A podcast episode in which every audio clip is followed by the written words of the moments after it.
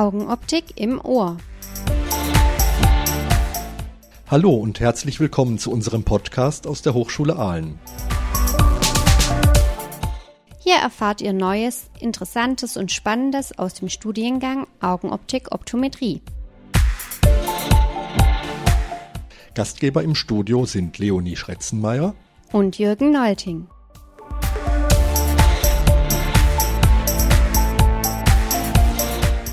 Heute wollen wir uns mit einem, ja, ich möchte sagen, mit dem Kerngebiet der Augenoptik beschäftigen, der Versorgung mit guten Sehhilfen.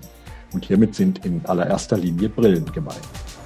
Dazu gehört nicht nur die Refraktion, also die Bestimmung der Fehlsichtigkeit, die Bestimmung der optimalen Brillenwerte. Die Brillen müssen ja auch gefertigt werden. Dafür braucht es viel technologisches Know-how, viel Geschick und auch eine gute Geräteausstattung. Die gute Geräteausstattung haben wir. Alles andere lernen unsere Studierenden im augenoptischen Versorgungslabor. Früher hat man sowas Werkstatt genannt, aber inzwischen ist es viel mehr. Damit sind wir schon beim Thema. Ich freue mich, dass heute die Leiterin unseres Versorgungslabors, Frau Prof. Dr. Ulrike Paffrath, mit den drei Studierenden Alia Aljuja, Miriam Danach und Johannes Bräuninger bei uns zu Gast sind. Seid herzlich willkommen. Am besten wir fangen mit einer kurzen Vorstellungsrunde an. Hallo, ich bin Alia. Ich studiere Augenoptik. Ich bin jetzt aktuell im vierten Semester. Warum studiere ich Augenoptik? Ich habe in der neunten Klasse ein Praktikum beim Augenoptiker gemacht und da wusste ich einfach, dass es der Beruf ist, den ich machen will. Warum? Einfach, man hat den Kontakt mit Menschen, man hat die Werkstatt und den modischen Aspekt mit drin und zusätzlich kann ich auch Menschen helfen. Ähm, hallo, mein Name ist Miriam. Ich bin auch im vierten Semester.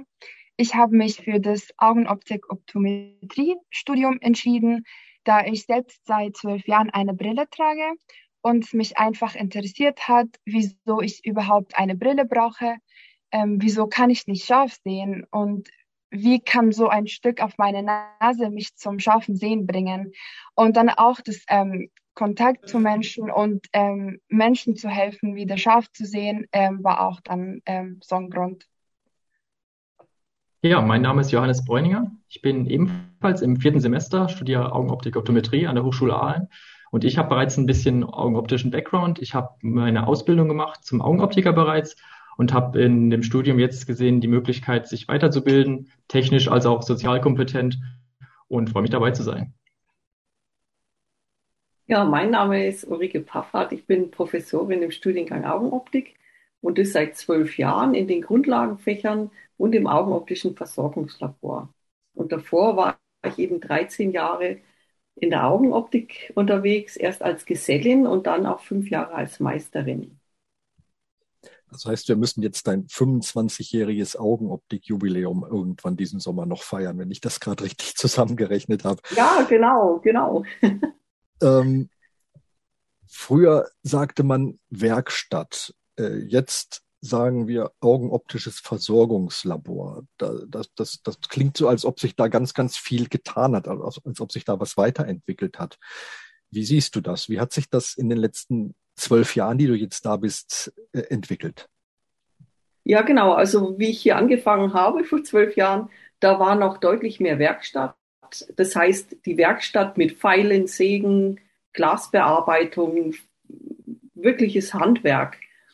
Und das hat sich jetzt etwas gewandelt. Die Augenoptiker, die machen weniger das Handwerk, die machen weniger die Glasbearbeitung, die Randbearbeitung, sondern der Schwerpunkt geht mehr auf äh, Dienstleistung oder auch eben Problembehebung, gerade von hochwertigen Brillen, Gleitsichtgläser, Anpassung, Zentrierung, eben einfach anspruchsvolle Brillen, Kunden zufriedenzustellen. Kunden genau. zufriedenstellen mit gutem Sehen. Ja, das, darum geht's in der Augenoptik. Deswegen sagt man ja immer, dass äh, Brillenversorgung ist der Kern der Augenoptik. Ähm, wir haben in letzter Zeit ja schon öfter mal drüber geredet und es ist gerade ein Umbau in unserem Versorgungslabor im Werden, der sich jetzt schon ein paar Wochen vielleicht verzögert hat, der jetzt aber dann endlich in diesem Monat durchgezogen wird. Da geht es um eine neue Filteranlage. Was, was muss da gefiltert werden? Ja, genau. Also in drei Wochen bekommen wir einen neuen Wasserfilter für unsere augenoptische Werkstatt. und können somit wesentlich nachhaltiger mit unseren Studierenden im Labor arbeiten.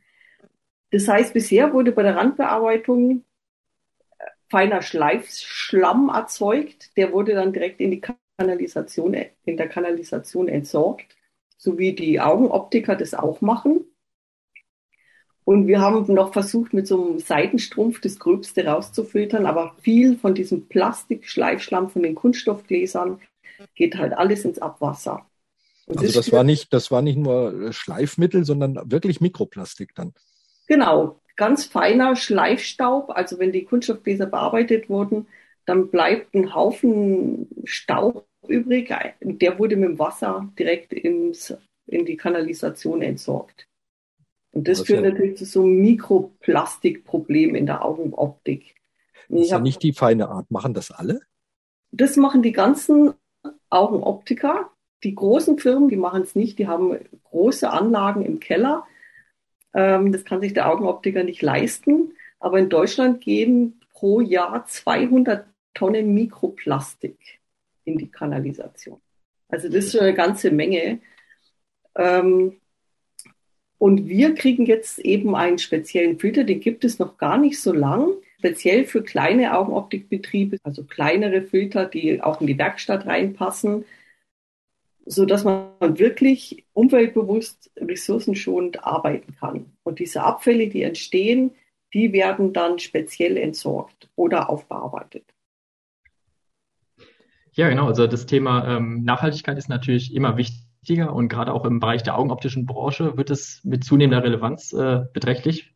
Und ähm, es ist oft so, dass kleine ähm, Augenoptiker nicht die Kapazitäten haben, sich gerade auch aufs Thema äh, Nachhaltigkeit zu konzentrieren. Und die Entsorgung war in der Vergangenheit da meistens, ist das mal nicht ordnungsgemäß.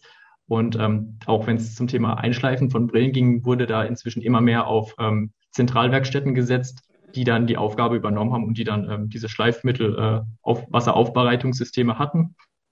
Ähm, es sollte aber auf jeden Fall in Betracht gezogen werden, dass man das Ganze äh, etabliert und ähm, mit dem Zahn der Zeit geht.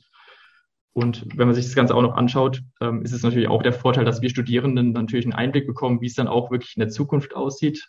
Also zukunftsorientiert ähm, Thema Nachhaltigkeit.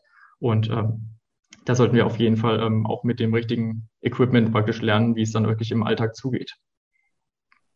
Okay, Miriam und Alia, ihr habt äh, ja vorher auch gesagt, dass ihr jetzt aktuell im vierten Semester seid. Das heißt, ihr habt ja eigentlich schon zwei Semester im äh, augenoptischen Versorgungslabor ähm, verbracht. Das ähm, zweite und das dritte Semester, genau. Gab es denn da irgendwas, wo ihr sagt, das hat euch besonders gut gefallen, wo ihr einfach euch gern daran zurückerinnert, was ihr da am liebsten gemacht habt? Also für uns war es sehr interessant, weil wir beide eben keine Ausbildung vorher gemacht haben vor dem Studium. Das heißt, die Werkstatt war was ganz Neues für uns. Für uns war es auch richtig cool, dass wir direkt dann beide schon an den Automaten selber schleifen durften. Was ganz interessant war, war für uns, dass wir vor allem eben die ganzen Materialien selber anfassen konnten, von den Fassungen auch vor allem und eben da auch so lange biegen konnten, bis es nicht mehr geht, was wir im Beruf dann natürlich nicht mehr machen können. Und da konnte man echt gut lernen. Also auch die Grenzen, ihr habt also wirklich auch mal was kaputt fertigen dürfen. Ja, genau.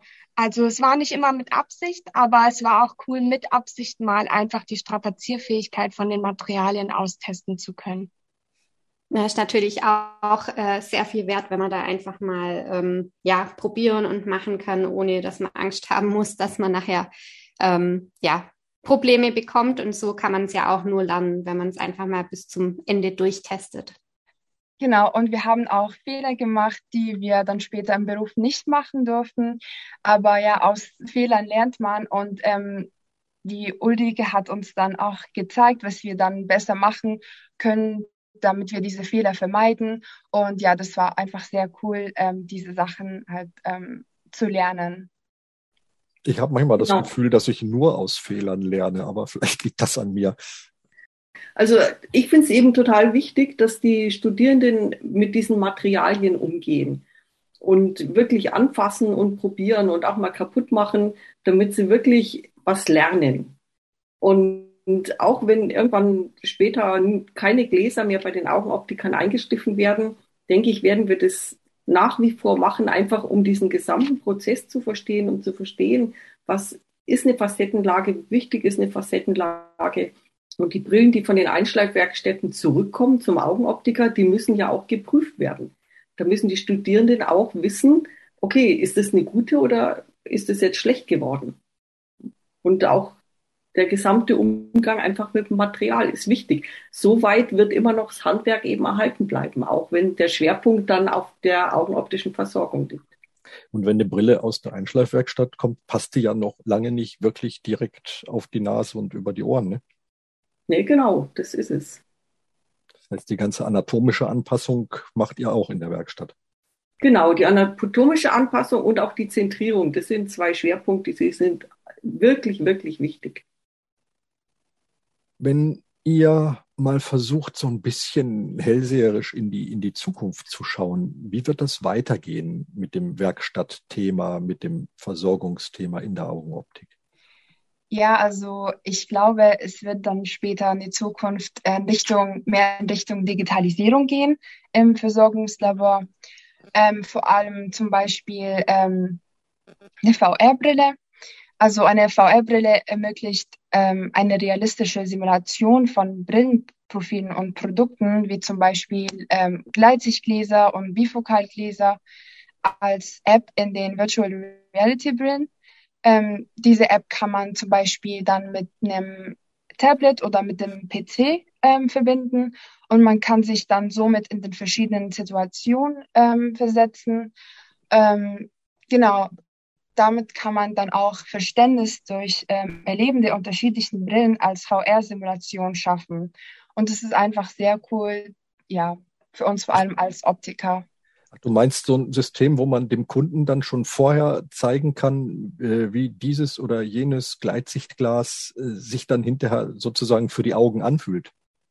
Genau. Und das ist dann einfach so ein angenehmes und so großartiges Erlebnis für die Kunden im Optikergeschäft man kann sich dann einfach so in den verschiedenen Situationen versetzen, wenn man zum Beispiel eine Gleitsichtbrille kauft, wie fühlt sich das an, die, vor allem zum Beispiel die Unschärfebereiche und ähm, diese verschiedenen Bereiche für die Ferne, Zwischenbereich und Nähe, wie sich das Ganze dann so anfühlt.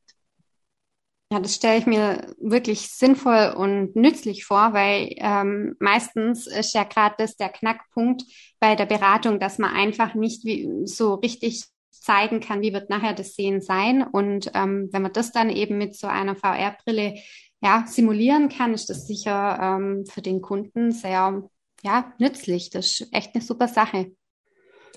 Die eine Richtung sind so VR-Brillen, wo man also Sachen drauf simulieren kann und die anderen, äh, andere Richtung sind äh, Brillen, wo man tatsächlich irgendwelche Daten einblenden kann. Ich meine, Google ist ja vor über zehn Jahren mit sowas schon vorgeprescht und grandios gescheitert.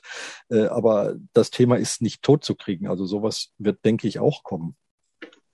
Ja, denke ich auch. Und ähm, Stichwort ist da natürlich auch neben der Digitalisierung natürlich dieses ähm, Augmented Reality. Also Virtual Reality nimmt ja in dem Fall wirklich eine komplette neue Welt, in die der Benutzer eintaucht. Und mit Augmented Reality ist äh, die äh, Umgebung wirklich mit Informationen praktisch gespeist, die dann ähm, einprojiziert werden. Und das System ist natürlich bei Thema Brille umso interessanter, dass man wirklich jetzt mal den Alltag hat mit ergänzenden Informationen. Muss man natürlich aber auch kritisch sehen, weil ich das mal im normalen Blickfeld im Alltag, dass man da Informationen äh, angezeigt bekommt, kann natürlich auch, ich sag mal, im ersten, äh, in der ersten Situation einschüchternd wirken und manchmal auch nicht ganz kontrollierbar. Ähm, ist aber trotzdem etwas, was langfristig sich vermutlich sogar durchsetzen wird. Gerade Stichwort Apple Smart Glasses ähm, ist ja natürlich so ein Thema. Also Apple forscht natürlich auch schon seit längerem an dieser Technologie. Vermutlich wird es zuerst Virtual Reality und dann Augmented Reality. Also ich sag mal, die Entwicklung des Ganzen ist erstmal ähm, noch ein bisschen einfacher, wenn man es komplett simuliert, anstatt Augmented äh, zu verwirklichen. Ähm, ist natürlich jetzt eine Frage der Kosten. Also sprich, große Unternehmen haben schon die Kapazitäten dafür dass sich das dann, ich sag mal, wirklich für den Konsumenten erschwinglich gestaltet oder auch ähm, langfristig natürlich auch in der Hochschule zum Einsatz kann, kommt, wird sich natürlich noch in der Zukunft zeigen. Ähm, ja, genau, das ist natürlich die eine Sache.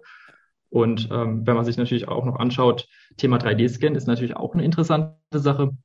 Ähm, bei vielen personalisierten äh, Augenoptikern ist es so, dass diese als Dienstleistung auch noch ein, eine 3D-Vermessung des Kopfes durchführen und damit natürlich auch personalisierte Fassungsparameter einfließen lassen können. Und das ist jetzt nicht der, der größte Markt, den es in diesem Fall gibt, aber natürlich auch noch eine bedeutende äh, Größe im Markt, die dann natürlich, ähm, ich sag mal, bereit ist, diesen Preis dafür zu bezahlen, um was Individuelles zu bekommen. Und ähm, es gibt auch große Unternehmen, die eine Art von 3D-Scan mit neueren iPhones zum Beispiel anbieten, womit man ähm, mit dem Face-ID-Sensor oder dem Gesichtsscan sich auch äh, virtuell Fassungen zur Anprobe anziehen kann. Und sowas wird vermutlich in der Zukunft auch noch an die breite Masse noch weiter etabliert werden.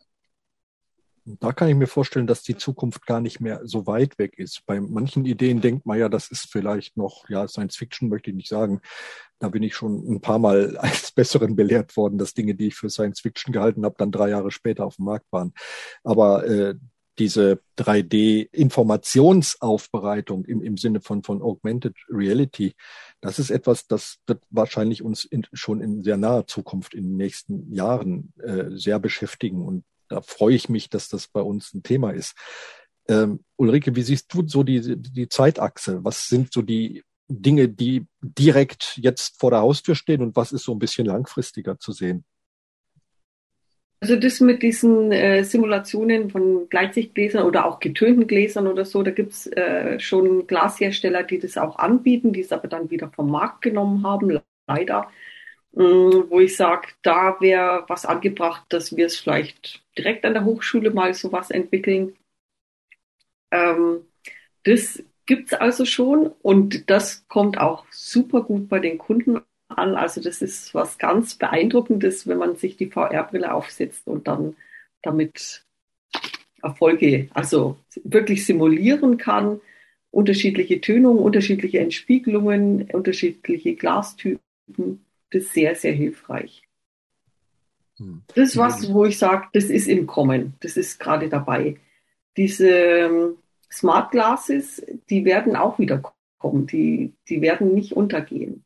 Das ist für uns im Studiengang vermutlich in dem Bereich ähm, Sehfunktionen, Wahrnehmungspsychologie, sowas angesiedelt, da weiterzumachen. Mhm. Also das ist auch ein ganz spannendes Thema, wo sich vielleicht auch Projekte ergeben könnten. Und die andere Seite der Welt, wenn man sich von außen quasi ansehen kann, äh, wie man eine noch unbekannte Fassung aufprobiert, das gibt es ja schon lange. Und genau. da haben wir ja auch viele äh, Geräte im Praktikum stehen. Also die Digitalisierung fängt ja nicht erst jetzt an, sondern da läuft ja schon die ganzen letzten zehn Jahre etwas. Genau, also das mit diesem äh, virtuellen probieren. Das ist sehr, sehr gut angelaufen, ganz erfolgreich, machen immer mehr jetzt. Gerade diese, die Online-Anbieter haben damit natürlich einen großen Vorteil. Wie können wir uns denn von den Online-Anbietern jetzt mal wir im Sinne von wir Augenoptiker, wie können wir uns von den Online-Anbietern nachhaltig, mittelfristig und auch auf Dauer absetzen und positiv unterscheiden? Dass wir eben Nischen suchen dass die Augenoptiker suchen irgendwelche Arten von Spezialisierungen. Ja, also es ist inzwischen auch so, dass die Brille natürlich ähm, von früher Thema Kassengestelle jetzt auch so eine Art von ähm, Image war, ähm, dass es jetzt mal so eine Art von Prothese war. Man kann inzwischen aber auch immer mehr sagen, dass sich die Brille auch so ein bisschen äh, mit der Kultur weiterentwickelt hat und inzwischen sogar fast schon Richtung Statussymbol geht. Und ähm, dahingehend ist natürlich, wie schon äh, Ulrike gesagt hat, Thema äh, Spezialisierung auch sinnvoll, da natürlich jeder durch seine Persönlichkeit und seine, ähm, seinen Lifestyle praktisch auch ein Produkt hat, womit er nach außen hin zeigt, ähm, das bin ich, so ist, das ist mein Geschmack. Und ähm, ja, deswegen ist auf jeden Fall wichtig, dass man sein, seine Nische findet, sich spezialisiert und das natürlich entsprechend auch möglicherweise durch eine Fassung macht. Ja. Das war mir ganz klar, dass das jetzt von dir kommt, Johannes. Ich habe dich ja vor zwei Wochen auf der Opti gesehen mit deiner individuellen Brillenfassung, die doch sehr viel Aufsehen erregt hat. Ja, das ist, glaube ich, relativ normal. Wenn man viel mit der Materie zu tun hat, dann entwickelt man mit der Zeit manchmal so ein bisschen so einen Drang dazu, einfach jetzt mal zu schauen, was man alles äh, inzwischen gelernt hat, sprich das, was man gelernt hat, umzusetzen in ein Produkt und dann immer wieder sich zu hinterfragen, was könnte ich noch verbessern und am Ende kommt mal sowas raus wie eine selber gebaute Brille. Ja. und das macht doch auch dann Spaß, wenn die Leute gucken und fragen, was ist das und wo gibt's das, ne? Genau. das ist eine gute äh, Publicity, ja. Genau. Also, ja. In, Individualisierung, also ein wichtiges Thema für die Augenoptiker. Ähm, ich kenne Augenoptiker, die haben sich zum Beispiel auf Horn- und Holzfassungen spezialisiert. Und wirklich nur das, die machen das ganz erfolgreich, fertigen in der eigenen kleinen Werkstatt, also bei uns auch in Deutschland. Äh, Horn und Holz ist dann natürlich auch wieder ein nachhaltiges Produkt. Aber da kann man sich eben Nischen mitschaffen oder mit speziellen Farben von oder mit speziellen Kunststoffen. Also da gibt es schon Augenoptiker, die es machen, die auch wirklich erfolgreich mit sind und die, wo ich sage, die werden länger überleben. Wenn man so Individualisierung hört, dann fällt einem natürlich sofort dieses äh, 3D-Druckverfahren ein. Das ist ja ein Thema, was schon seit vielen Jahren auf allen möglichen Tagungen, ich möchte mal sagen, gehypt wird. Ähm, Wäre das nicht ein einfacherer Weg zur Individualisierung? Also ähm, ja, stimmt, richtig und Schwung äh, soll das Geschäft jetzt durch ähm, diese individuelle Anpassung der gedruckten Fassungen an die Gesichtsform kommen. Also der 3D-Scanner erfasst die Form der Nase und andere Merkmale des Gesichts und gibt diese Daten an den 3D-Drucker weiter. Dadurch ist eine individuelle Anpassung der Fassung dann möglich. Für die stationäre Optiker könnte dieser Kopfscanner in Kombination mit einem 3D-Drucker also eine Chance sein, die Kunden in die Geschäf Geschäfte zu locken auch. Interessant ist auch, dass man die Brillenfassung, also die Form der Fassung eben frei wählen kann, wie man es haben möchte. Andererseits kommt der 3D-Druck auch mit einigen Nachteilen. Zum Beispiel kann man die Brillenfassung nur einfarbig gestalten. Es gibt allerdings auch nur matte Materialien, also keine glänzenden. Genau.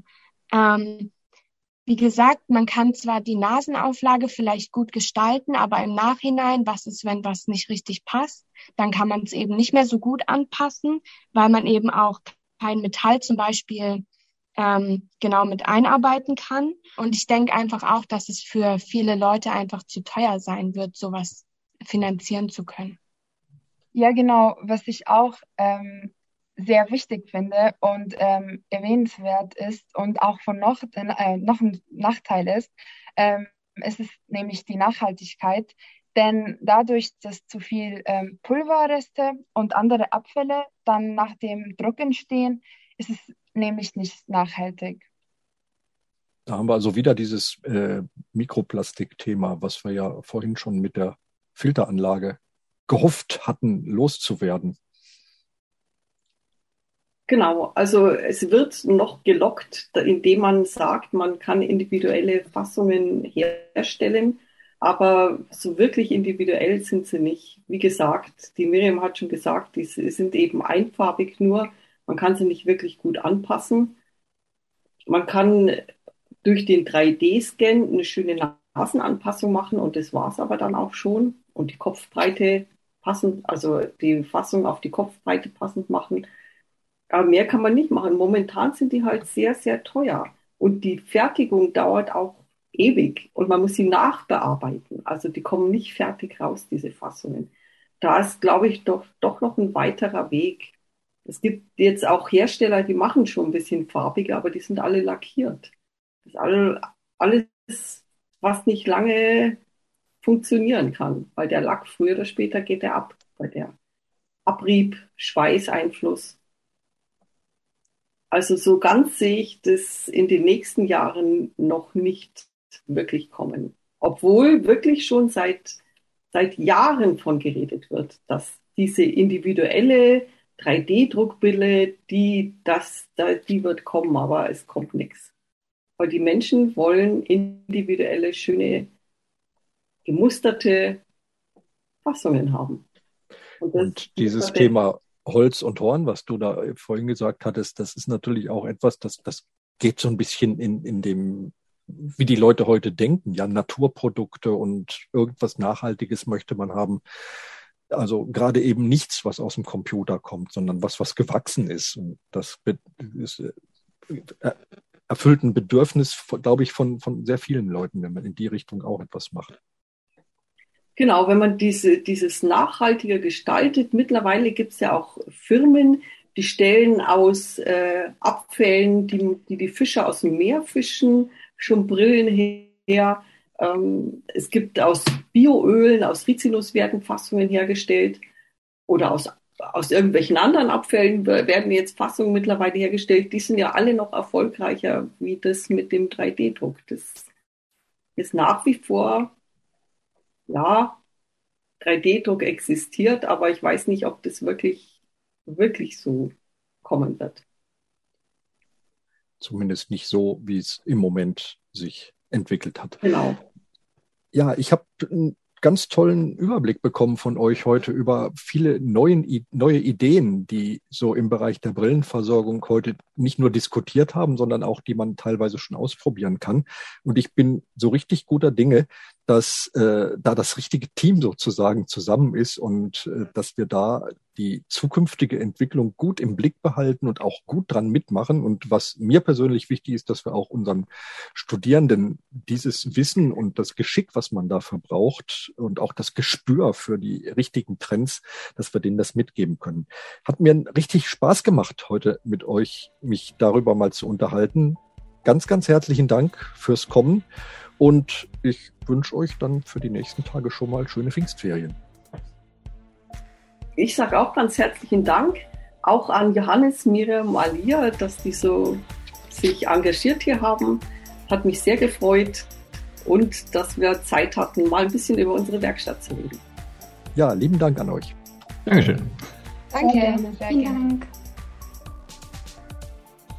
So, damit sind wir auch schon am Ende der heutigen Folge. Ein spannender Blick in einen unserer Laborbereiche, in dem sich gerade richtig viel tut. Vor unserer nächsten Folge kommen jetzt erstmal die Pfingstferien. Wir wünschen euch ein paar schöne, ruhige und erholsame Tage, bevor es dann auch schon auf das Semesterende zugeht. Wenn es euch gefallen hat, dann hört gern wieder rein. Wenn ihr Fragen habt oder uns mal besuchen kommen wollt, dann schreibt uns einfach eine Mail an augenoptik.hs-ahlen.de. Und viele weitere Infos findet ihr auf unserer Webseite augenoptik-studieren.de. Also dann, danke fürs Zuhören und tschüss, bis zum nächsten Mal, wenn es wieder heißt Augenoptik im Ohr.